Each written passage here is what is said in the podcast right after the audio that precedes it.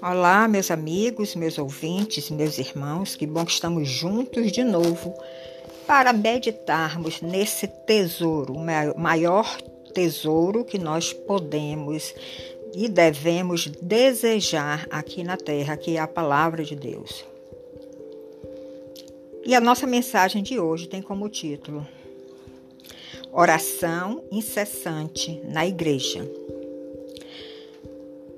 Vamos ler em Atos, capítulo 12, verso 5, uma experiência que Pedro viveu quando estava lá encarcerado e a igreja estava orando incessantemente pela libertação de Pedro. Então nós lemos: Pedro, pois, estava guardado no cárcere mas havia oração incessante a Deus por parte da igreja a favor dele. Nós estamos também vivenciando né, esse estado de oração alguns dias na nossa igreja. E quando nós chegamos nesse ponto realmente de orar incessantemente, é porque nós chegamos à conclusão que a nossa fraqueza humana, ela é evidente diante de circunstâncias, nos tornamos impotentes e colocamos diante do onipotente divino o nosso clamor, a nossa oração, as nossas aflições, levantamos altares a esse Deus que tem todo o poder da terra, é o Todo-Poderoso do universo. E diante da nossa fraqueza humana, nós clamamos a Ele. E era isso que a igreja lá em Atos, a igreja primitiva, estava fazendo a favor de Pedro. Estava clamando por esse favor divino, porque Pedro estava na mira do rei Herodes para ser morto. Então, o poder da oração nós experimentamos nesses momentos de angústias, nestes momentos, muitas vezes de desespero, de desesperança. Então, aqueles que estão andando com o Senhor sabem que essa ferramenta é muito poderosa, porque ela liga o nosso clamor, ela leva a nossa súplica ao trono de Deus. E quando nós estabelecemos essa conexão, nós podemos rogar a Deus por intervenções milagrosas aqui na terra. A Bíblia diz nessa passagem que Pedro estava preso, mas que havia uma oração incessante a Deus por parte da igreja a seu favor. Nesse momento, nós sabemos que Tiago já tinha sido morto e que Pedro permanecia na prisão de segurança máxima de Herodes. E que ao final da festa da Páscoa, ele seria executado. Então, nós vemos aí dois discípulos de Jesus entregando as suas vidas em favor do seu reino, para levar o seu evangelho a todos aqueles que estavam ali, naquela localidade, diante deles, e se arriscando, arriscando as suas vidas, para que essa palavra fosse disseminada naquele lugar. E é isso que ele quer também de cada um de nós, que nós entreguemos a nossa vida para disseminar essa semente santa, essa palavra viva até os limites que ele, o Senhor, determinar para cada um. Então Pedro estava naquela situação lá no cárcere, preso, e 16 soldados guardavam Pedro. Imagine 16 soldados para guardar um homem, é porque esse homem era muito arriscado. O que saía da boca de Pedro estava confrontando a Herodes. Ele estava com receio, com medo de perder o seu trono. Porque 16 homens para guardar um homem é muita coisa, né? Mas o que nós vemos com o andar da história é que, em vez de Pedro ser morto pelo rei Herodes, foi o Deus de Pedro, o Todo-Poderoso do Universo, o Deus de Israel, que matou Herodes. O mesmo anjo que Deus enviou para libertar Pedro desta prisão, ele usou também o mesmo anjo para ferir a Herodes com a morte.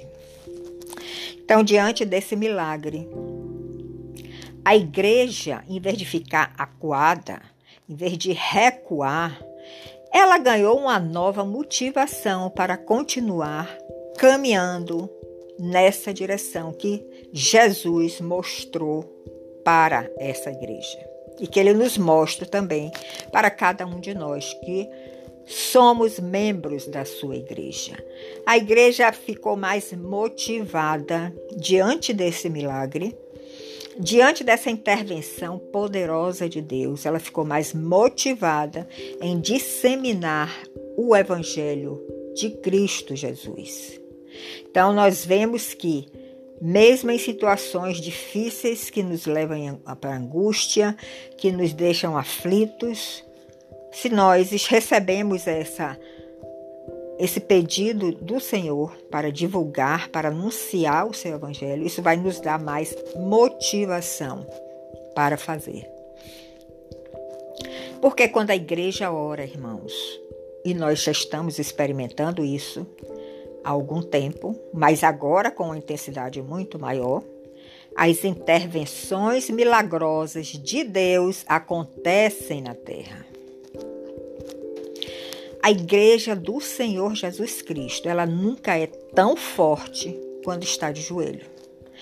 Estar de joelho é a situação que dá mais poder à igreja de Cristo. Estar de joelhos é a situação, é a postura que dá mais poder e autoridade para intervir nas coisas dos homens e também nas coisas do inimigo. Então, muitas vezes nos enchemos, né, às vezes de uma soberba, de um orgulho, porque estamos sendo usados por Deus, mas nós já temos essa consciência de que o Senhor opera através do seu corpo, ele assim desenhou sua igreja, e que, se o corpo está de joelho, se o corpo de Cristo está prostrado diante dele, milagres acontecerão. Milagres intervenções divinas acontecerão. Tudo quanto Deus pode fazer, nós podemos alcançar por intermédio da oração, não pelas nossas forças nem pelos nossos méritos mas por intermédio da oração. Quando nós levantamos um altar e estabelecemos essa conexão com o trono divino através da oração, nós vamos também ver o poder e a autoridade de Deus agir sobre cada situação. Então nós sabemos que tudo é possível para Deus. Ele é o Deus das coisas impossíveis. Mas quando nós oramos a esse Deus precioso, maravilhoso e misericordioso, e oramos por meio de Cristo, através de Cristo, em submissão, isso é importante, em submissão à sua boa, agradável e perfeita vontade, nós vamos experimentar os milagres que desejamos ver, nós vamos experimentar libertação, cura, ressurreição, se estamos em submissão à boa, agradável e perfeita vontade do Pai. Palavra submissão é chave em todo esse processo.